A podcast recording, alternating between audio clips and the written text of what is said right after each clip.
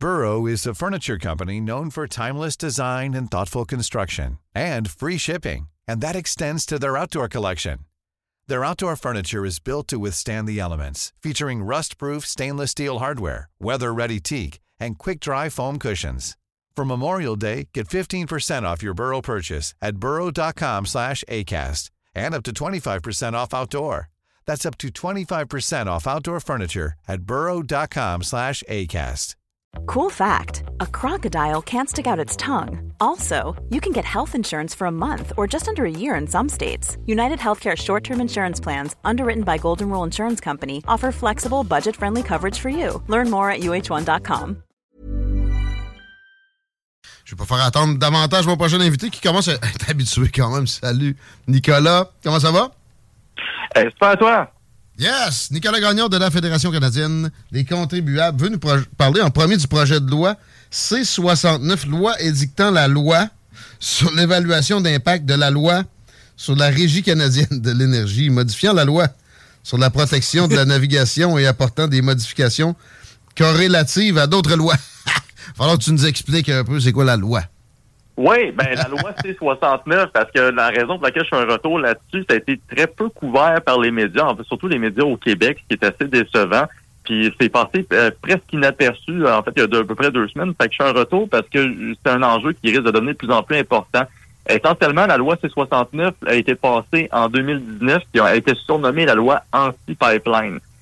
comme tu l'as nommé, c'est comme, comme tu as donné le nom complet de la loi, ça a un but d'évaluer des impacts en fonction de ce qui est ça. Mais au final, ce que ça fait, c'est que ça donne un rôle au gouvernement fédéral pour évaluer tous les projets des ressources naturelles, de développement des ressources naturelles, puis de développement des infrastructures, qui, euh, afin essentiellement de calculer les impacts potentiels. Mais là, l'affaire, c'est que C69, ça venait créer une panoplie de catégories d'impacts qu'il fallait évaluer, ben, c'est-à-dire ah, les changements climatiques, mais on a aussi l'équité entre les sexes, où on a euh, l'impact sur euh, le, des genres ou euh, sur les, droits des, minorités et autres. Donc oui, bon, c'est des détails qui sont quand même intéressants, mais de dire que si tu veux passer un pipeline, tu es obligé de remplir des études qui établissent l'impact du pipeline sur l'égalité des genres, ça faisait aucun sens.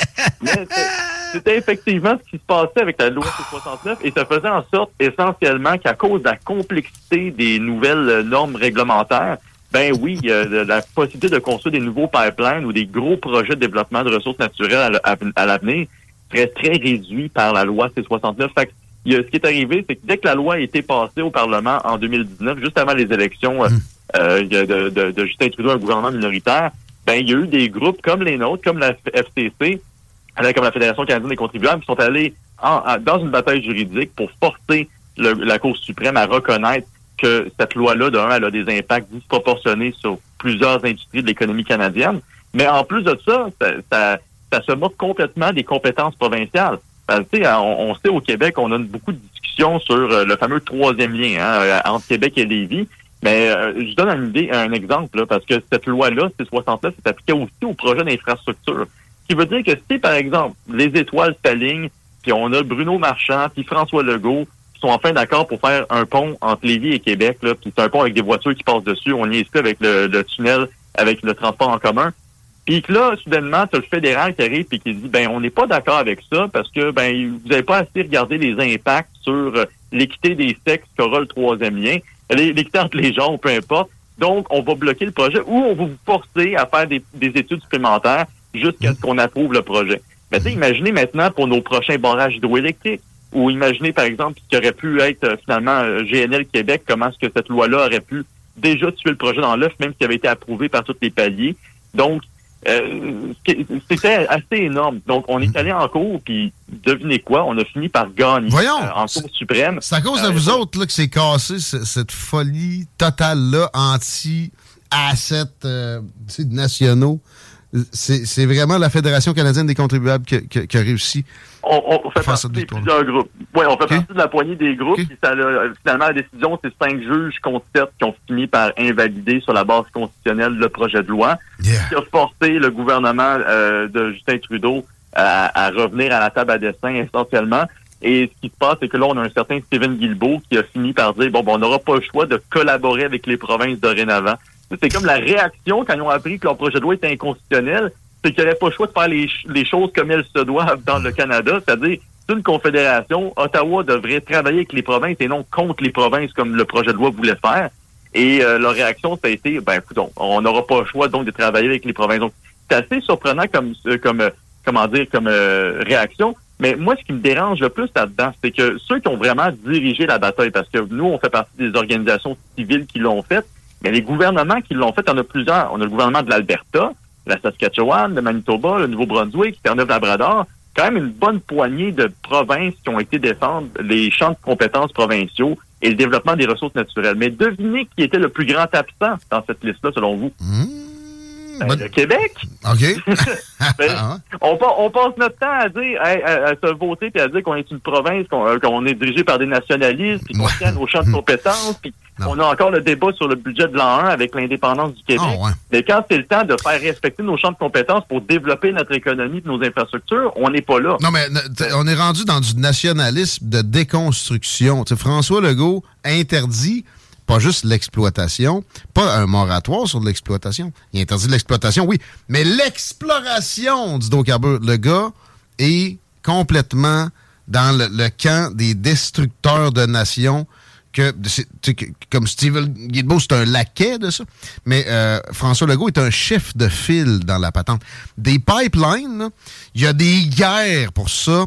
Il n'y a, pas de meilleur asset dans la vie d'une nation. Lui, il, il se pose même pas la question. Il y aurait un gisement où tu as juste à prendre une paille et donner un coup, ça coule tout seul.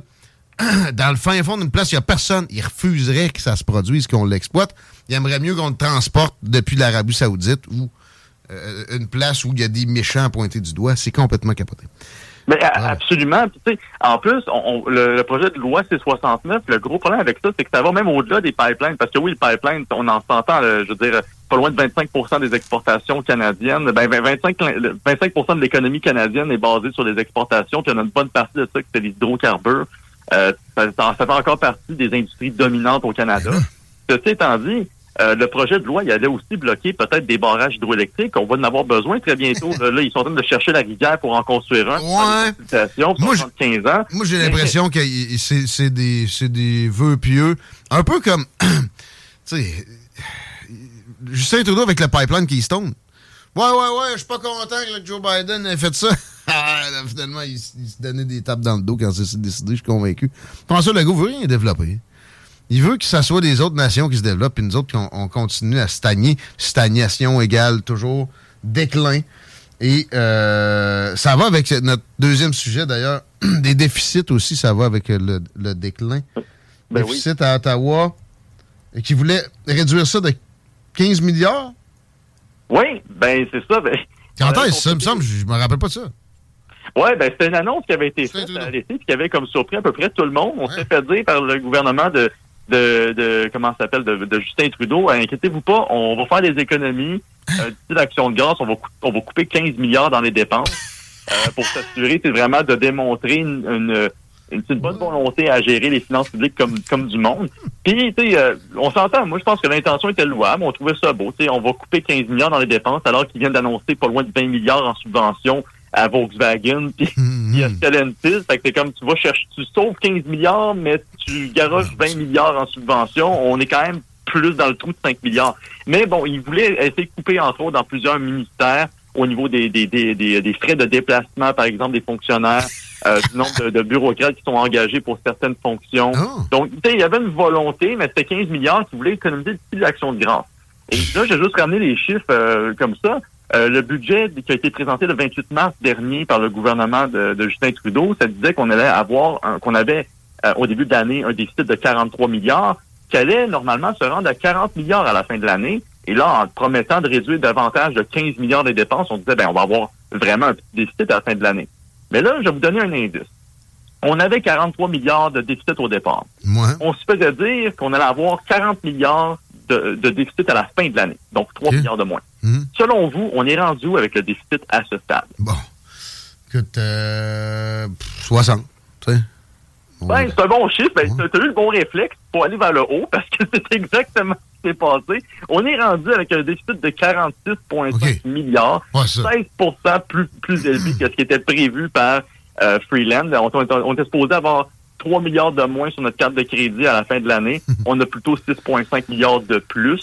Euh, donc, c'est quand même assez fameux. Mais ça s'explique pour deux raisons. Ben, en fait, il y a plusieurs raisons à ça, mais la première, c'est que c'est quelque chose qui semblait ne pas être pris au sérieux par le gouvernement de, Justin Trudeau quand ils ont présenté le budget, quand Mme Freeland a présenté le budget, il disait Ah, les récessions, inquiétez-vous pas, on va passer au travers, on a une forte économie parmi les pays du G7, on a une bonne capacité d'emprunt. Finalement, qu'est-ce qui se passe? Ben, la raison pour laquelle le déficit augmente, c'est qu'il y a un ralentissement de l'économie. Il y a des hausses de taux d'intérêt. Il y a eu ben oui, il y a eu deux hausses de taux d'intérêt depuis depuis la dernière fois qu'ils ont présenté un budget. Ben Et veut, veut pas, ça joue sur deux facteurs. Ça joue sur les, les, coûts d'emprunt pour la dette canadienne, qui, elle, augmente encore plus rapidement. Mais il faut dire aussi que ça, augmente, euh, dans le fond, c'est ça, les, les, euh, les, services sur la dette qu'on doit payer. Puis tout ça fait en sorte que notre déficit a augmenté drastiquement. Donc, c'est quand même assez particulier parce qu'au départ, on s'est fait dire qu'on va réduire de 15 milliards les dépenses, qu'on a réussi à en ajouter sur le marché. Dans un contexte où on est en, inflation, et là, c'est un cercle vicieux assez violent. Euh, J'ai vu un rapport de la Banque du Canada à un moment donné, euh, c'était cet été, où il haussait les taux d'intérêt parce qu'il y avait eu de l'inflation. Puis il disait, en partie, pourquoi il y a de l'inflation?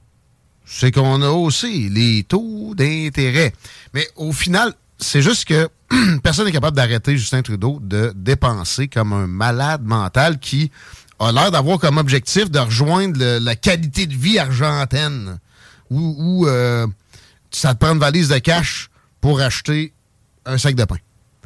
Ben oui, puis on s'entend là. Je veux dire, on a, on a vu les nouvelles passer aujourd'hui au Québec. On a une personne sur dix qui s'en va vers une banque alimentaire. De la Toronto, de la Vancouver, même Calgary des villes qui, sont pourtant prometteuses, euh, vous avez des scènes à peu près similaires. Puis surtout que, je veux dire, euh, quand on regarde l'état des choses, Justin Trudeau, il a reçu beaucoup de drapeaux rouges, il se les fait dire souvent. Puis il y a même le directeur parlementaire du budget qui, s'appelle Yves Giroux.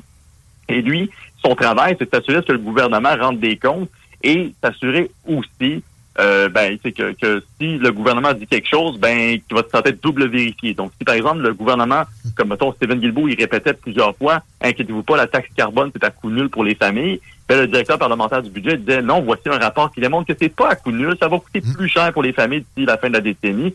Mais là, cette fois-ci, il a dit, il s'est fait poser la question, Yves Giroux, qui a emmené ces, euh, ces, euh, ces rapports-là qui démontraient que le, le, le, déficit était plus élevé que prévu. Il s'est fait dire, est-ce que il y a un, vous croyez au sérieux du gouvernement dans la gestion de ses finances. Euh, puis lui a simplement dit, écoutez, le gouvernement prévoit des dépenses annuelles de 500 milliards de dollars au cours des deux ou trois prochaines années. Ils sont en train de franchir un obstacle psychologique très important.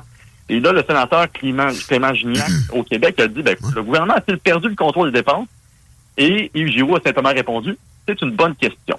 Donc, quand le directeur parlementaire du budget, parce que lui, il a quand même un rôle où il doit rester, il ne doit pas arriver et dire Justin Trudeau, il fait mal sa job, c'est pas ça son poste. Il a perdu le contrôle. C'est un jugement de valeur, entre guillemets, mais il n'est pas capable de dire non à ça. Ben oui. Ben, c'est ça. Quand tu peux pas dire non à ça, ça veut tout dire. Puis tu sais, juste pour vous donner une idée, là, en ce moment, ça coûte pas loin de 47 milliards, bientôt 50 milliards de dollars par année qu'on paye en intérêt sur la dette.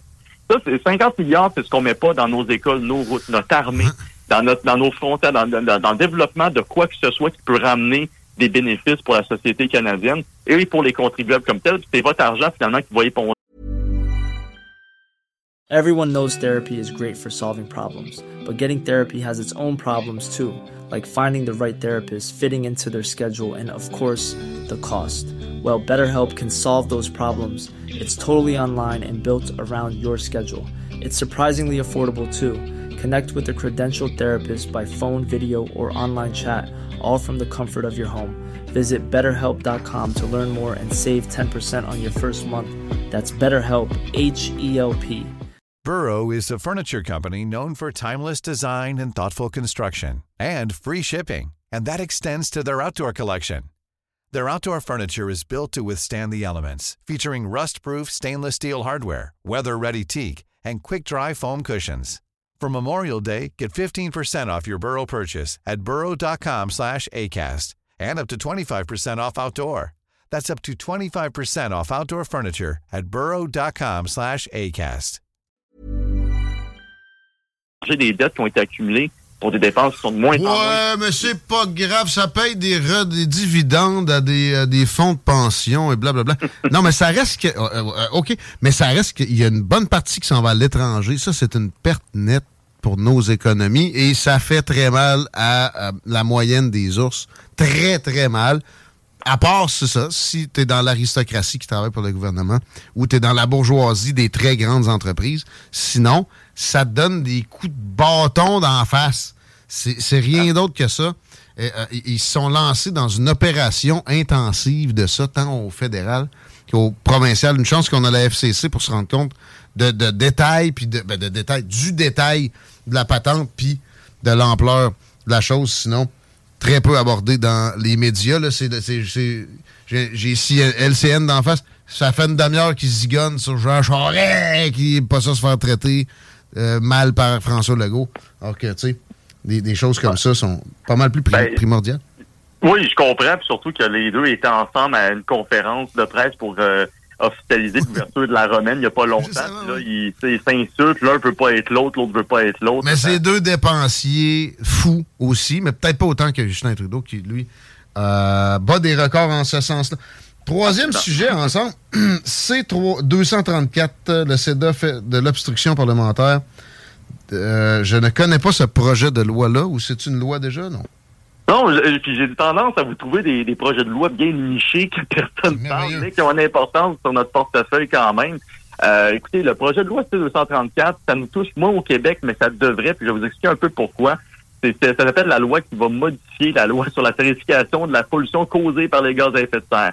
Mais ce que ça, veut- ce que ça vient faire essentiellement, faut savoir que depuis 2015, les fermiers agriculteurs du Canada, ils doivent payer les taxes carbone. Ils payent les taxes Ouais. carbone comme n'importe qui, mais il y avait le droit à certaines exemptions, sauf que ces exemptions-là ne s'appliquaient pas au carburant qui est utilisé pour chauffer leurs étables, pour sécher les céréales et pour d'autres types d'opérations, comme surtout pour le chauffage hivernal qui dépend beaucoup du propane puis d'autres Ouais. types d'hydrocarbures. Puis ça, on s'entend, ça crée des émissions, donc ils étaient jusqu'à maintenant pénalisés par ça. Et, et ce qui est dommage, parce que quand on regarde les autres juridictions, comme les Américains, ils n'en payent pas de taxe carbone. Quand on regarde, par exemple, d'autres marchés européens, bon, ils sont surtaxés, mais on voit aussi les impacts de ça et les, et les agriculteurs canadiens voulaient l'éviter.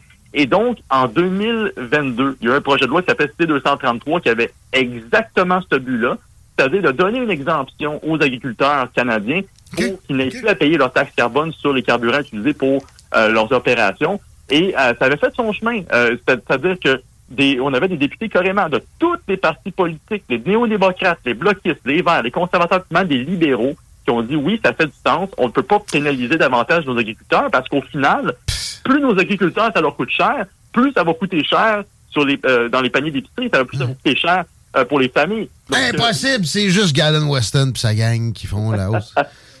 Mais, mais le problème avec C233, c'est que finalement, ça n'a pas passé parce que les sénateurs ils ont décidé de, de, de, de poser plein d'amendements pour essayer de tourner ça à droite et à gauche.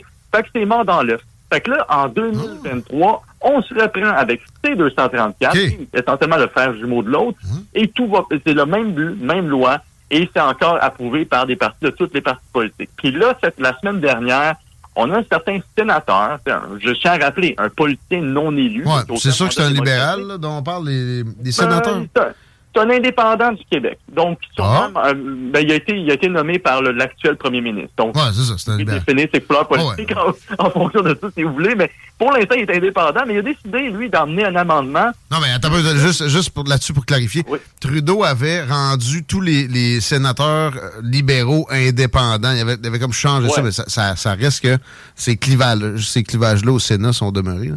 Effectivement, Oui, qu'ils sont non élus, puis des fois, ça a, des, ça a des belles vertus. Sauf que là, ce qu'on observe, c'est de euh, l'idéologie. euh, oui, ben, c'est l'obstruction, c'est l'obstruction parlementaire qui se passe présentement parce que, comme je dis, vous avez tout le secteur agroalimentaire canadien. Là. Écoutez, c'est quand même pas rien. C'est 190 000 exploitants. Ils sont sur 62 millions d'hectares qui produisent 135 milliards de dollars en revenus au Canada. Là. Le secteur agroalimentaire canadien, c'est l'épine dorsale de l'économie. Eux autres, ils font pression, ils veulent avoir droit à cette exemption-là. Ça va permettre à l'ensemble de nos agriculteurs au Canada d'épargner un milliard de dollars d'ici 2030. sur l'ensemble de leurs factures liées aux, aux taxes carbone. Donc, c'est une économie énorme qui, est, qui pourrait débouler vers des économies dans les épiceries. Donc, c'est sûr que ça ferait... c'est important qu'on le, qu'on le passe, ce projet de loi-là. Mais on a un certain sénateur du Québec, du nom de Pierre Dalphon, qui lui dit non, on va mettre un amendement, puis on va exemple, finalement, on va supprimer l'exemption pour les combustibles utilisés pour chauffer les granges. Essentiellement, lui a décidé que le projet de loi, il fallait absolument qu'il y ait un amendement qui vienne tout, euh, tout débarquer, mais qui va provoquer un autre débat, puis un autre débat, pour finalement faire exactement ce qui s'est passé avec C-233, tuer le projet dans l'œuf. Puis ça, ça m'emmène à dire deux choses. Je trouve ça surprenant que ça vienne d'un sénateur du Québec en premier lieu, parce que le Québec est la seule juridiction qui n'est pas touchée par le projet de loi C-234. Et pourquoi? Hein? Ben parce qu'on a notre propre taxe carbone au Québec s'applique sur nos agriculteurs et qui n'est pas celle du fédéral. Et malheureusement, au Québec, François Legault il a décidé qu'il n'allait pas supprimer les taxes carbone pour nos agriculteurs. Il l'a déjà mentionné dans le dernier budget, puis il, y a forte chance qu'il va le rementionner prochainement. Mais ceci étant dit, Pierre Dalphon, lui, s'est dit, ben écoutez, les, fermiers québécois, n'ont pas le droit à l'exemption. Pourquoi est-ce que les fermiers canadiens y auraient droit? C'est une très mauvaise réception. J'espère que c'est pas ça qui est passé entre les deux oreilles parce que c'est. C'est des magouilles. C'est des magouilles. Tu sais, Justin Trudeau est capable d'appeler un sénateur, il a le droit, en plus, c'est pas, pas la Cour suprême, ça, là. Fait que c'est ça qui se produit. Euh, ils, veulent, euh, ils veulent pas. Ils veulent pas que les, les, les contribuables, que la classe moyenne ait de break. S'ils voulaient, ça serait en des claquements de doigts, un après l'autre, puis ça se dégonfle rapidement. C'est pas en faisant venir Galen Weston puis un show, puis un, un, show après l'autre, de boucan que tu arranges quoi que ce soit. Ils veulent pas. François Legault est la même est dans la même bande idéologue, progressiste, extrémiste, qui finit par, en fait, devenir des, des destructeurs de nations. C'est ça que c'est. C'est ça qu'on observe ici. Prove me wrong anybody, anytime. Euh, je pense pas que tu aies envie nécessairement de te lancer là-dedans toi-même, Nicolas Gagnon. Non. Effectivement, mais moi, ce que ça m'amène quand même à, réagir au fait qu'au final, quand on regarde comment ce projet de loi-là est établi, puis qu'on regarde la manière que notre gouvernement au Québec traite la question des agriculteurs et des taxes sur le carbone, j'espère qu'on va pouvoir jaser là avec nos, nos euh, fermiers et agriculteurs du Québec, puis leur faire comprendre qu'en ce moment, là, ils sont sur le point d'être hmm. victimes d'un véritable désavantage parce que leurs homologues des autres provinces, ils vont avoir droit à une exemption sur leur que, que, eux n'auront pas droit. Et euh, il va falloir que le gouvernement euh, de, François Legault s'ajuste ou sinon il va falloir que nos fermiers lui fassent comprendre parce qu'éventuellement... Quand ils se mobilisent, eux autres, d'habitude, ça finit par... Euh, ils, sont écoutés. ils sont écoutés généralement. Ah j'ai confiance qu'ils vont l'être, mais il va falloir qu'ils parlent plus fort. Puis Là, l'affaire, c'est qu'on s'entend qu'en plus, euh, l'automne qui s'en vient, on s'en va probablement vers une grève générale illimitée de la fonction publique québécoise. Euh, donc, j'espère que ça va pas étouffer les revendications des fermiers qui ont totalement les droits de demander des exemptions. C'est pas normal qu'on ait ce déséquilibre-là qui soit perpétué par notre gouvernement par-dessus le marché ou sinon par des sénateurs non élus. Comme Pierre Dalphon, qui pense que c'est normal de mettre des amendements puis d'empêcher des gens de, d'avoir droit à des économies comme il se doit, surtout dans l'état de l'économie actuellement. Le non-élu, des fois, je te jure, ça a été utile. Puis d'ailleurs, tu sais, euh, la, loi sur euh, les médias, c'est tu sais 18, ouais. Oui. Les sénateurs ont fait un certain travail là-dedans. Et moi, la, pression de l'élection, je veux que ça soit tempéré d'une certaine façon. Ils n'ont pas énormément de pouvoir. Ils coûtent 100 millions par année, par exemple. Ça, c'est complètement débile. je, te coupe ça de 90 on a, on a la patente pareille. Euh, par contre, ils pourraient être euh, plus euh, connectés. Tu essaieras d'avoir un sénateur en entrevue. On a déjà essayé souvent ici. C'est une mission impossible. Juste pour finir ça, sur la taxe carbone. Oui, mais c'est pour sauver la planète, Guillaume. Ah ouais. Ah, ça doit être pour ça que François Legault il tient tant. Ouais, c'est pour sauver la planète. C'est bien connu, les taxes, ça sauve la planète, ça. Bullshit! Ben, et il y a une statistique qui est tellement évocatrice. T'arrêtes le ben. Québec de rouler pendant un an. Il n'y a, plus, a plus personne sur les routes à part des basiques. Ça, c'est 56 minutes de la Chine en termes d'émissions. Sacrez-moi à paix avec changer la planète, là, sauver la planète, c'est pas ça. Puis, on peut aller plus loin là-dessus. Le Canada, c'est 1,5% des émissions globales. Euh, si tu prends juste le Québec, qui représente 22 de la, du, mettons, du PIB ou à peu près 20, à peu près 19% de la population canadienne, écoute, on, ça veut dire que le Québec représente pas loin de 0,3, 0,2% des émissions globales. Euh, il y, a une, y a une limite à ce que les taxes peuvent faire. Puis il y a des États aussi qui ont réussi à réduire leurs émissions. Quand on regarde, par exemple, les Américains, euh, depuis 2010, ils avaient été en mesure de réduire leurs émissions et ça sans, sans pour autant s'imposer une taxe sur le carbone. Puis les plus grands pollueurs de ce monde ne payent pas de taxe sur le carbone. C'est essentiellement, on va se dire franchement, ce genre de mécanisme-là, ça fait juste pénaliser les entreprises. Puis nous, au Québec, comme c'était pas assez, on s'est doté d'un paquet de, de types de crédits compensatoires qui font en sorte que finalement, on n'est même pas sûr si ce programme-là a vraiment un impact sur les émissions whatsoever. Mais ce que je peux vous garantir, c'est que ça, ça amène de l'argent dans les coffres du gouvernement, puis ils ont tendance à dépendre beaucoup plus des revenus qu'à regarder leurs dépenses. Et ça, c'est le gros problème autant à Ottawa qu'à Québec. Belle finale. Merci Nicolas Gagnon. Beau travail encore. Si euh, le monde se rend compte que c'est important ce qu'on fait, c'est d'aller euh, sur le site euh, de la Fédération canadienne des contribuables, FCC, faire un don. Merci, man. C'est toujours, toujours plaisir. On se rejoint bien bientôt. Nicolas Gagnon, mesdames, messieurs. Tu veux régler la destruction de la classe moyenne, qui est la destruction d'une nation? Là, on annonce des solides hausses d'Hydro-Québec. Tu revires ça de bord, tu fais des coupures de tarifs. Hum, tu euh, oui, tu appelles le gars de la Banque du Canada, tu lui dis tu vas me descendre le taux directeur de 1% ma calice que je sois supposé de faire comme si je te connaissais pas. Tu fais des congédiements de masse dans la fonction publique parce qu'on a un problème de pénurie de main-d'œuvre et il y a du gras de, de, de dans tout ce qu'il y a de muscles dans nos États. Tu suspends les taxes et tu laisse mijoter, assez rapidement, tu vas retrouver de la construction qui est repartie. Tu vas retrouver des, épiceries qui vont mieux. Mais d'ailleurs, ça, le prix du carburant. Dans la région de Québec, on a un cartel, ça, zéro doute. Il y, a, il, y a, supposément une institution gouvernementale qui devrait s'occuper de ça. Non. On a un ministère de la Culture extrêmement actif. Mais le, le, bureau de la concurrence laisse des cartels extrêmement évidents opérer, comme celui qu'on a dans la région de Québec, qui fait qu'on est plus cher au Québec. Donc, c'est pas les taxes qui génèrent ça. Quoique les taxes aident et l'attitude de taxeurs, de dirigeants aussi va donner des fluctuations à la hausse, comme Bruno Marchand est arrivé il y a peu de temps. C'est euh, un des effets de sa présence. Hey, j'ai de quoi sur Bruno, d'ailleurs. Bruno? On le dit ben, après la pause? Euh, ben non, c'est une quickie. Elle va te faire sourire, j'ai l'impression. Ben oui, Bruno qui est du... Euh, en fait, il abonde dans le même sens que Geneviève Guilbeault par rapport au projet qui coûte trop cher au Canada. Par contre, ce qui m'a marqué dans l'article, c'est euh, la citation de Jackie Smith, chef de Transition Québec. Elle a dit « La constante remise en question du tramway, c'est du jamais vu.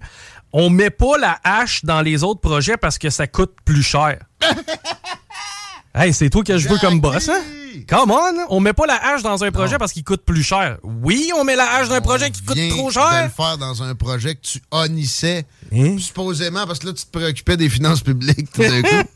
Capoté, elle. Intéressante, elle. Je l'aime bien, finalement. C'est ah. tellement... Ouais, OK. Hey, yo, check it out. This is Planet Asia representing Gold Chain Military. You know what I'm saying? And you're Planning for your next trip? Elevate your travel style with Quince. Quince has all the jet setting essentials you'll want for your next getaway, like European linen, premium luggage options, buttery soft Italian leather bags, and so much more. And it's all priced at 50 to 80% less than similar brands. Plus, Quince only works with factories that use safe and ethical manufacturing practices. Pack your bags with high-quality essentials you'll be wearing for vacations to come with Quince. Go to quince.com slash trip for free shipping and 365-day returns. Planning for your next trip? Elevate your travel style with Quince. Quince has all the jet-setting essentials you'll want for your next getaway, like European linen, premium luggage options, buttery soft Italian leather bags, and so much more. And is all priced at 50 to 80% less than similar brands. Plus, Quince only works with factories that use safe and ethical manufacturing practices. Pack your bags with high-quality essentials you'll be wearing for vacations to come with Quince. Go to quince.com/pack for free shipping and 365-day returns.